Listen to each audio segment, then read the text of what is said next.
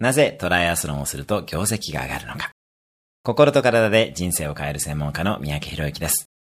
トライアスロンをやる時間があるなら経営しろという意見がありますが、実は全くの逆でトライアスロンをやるから時間ができるのです。さらに、権限以上とタイムマネジメントが上手くなる。体力がついて経営の熱量が上がる。目的達成力が上がる。つまり、業績が良くなります。周りの経営者も皆さん業績が上がっています。トライアスロンをやる経営者の業績が上がるのは、トレーニングで疲れているので仕事をスタッフに依頼するしかなく、スタッフが育つ という説もあったりしますが、真面目に言いますと、海や自転車で死のリスクもある中での挑戦で得るものも大きかったりします。今日のおすすめアクションです。大好きなスポーツの次回の予定を立てる。今日も素敵な一日を。毎日1分で人生は変わります。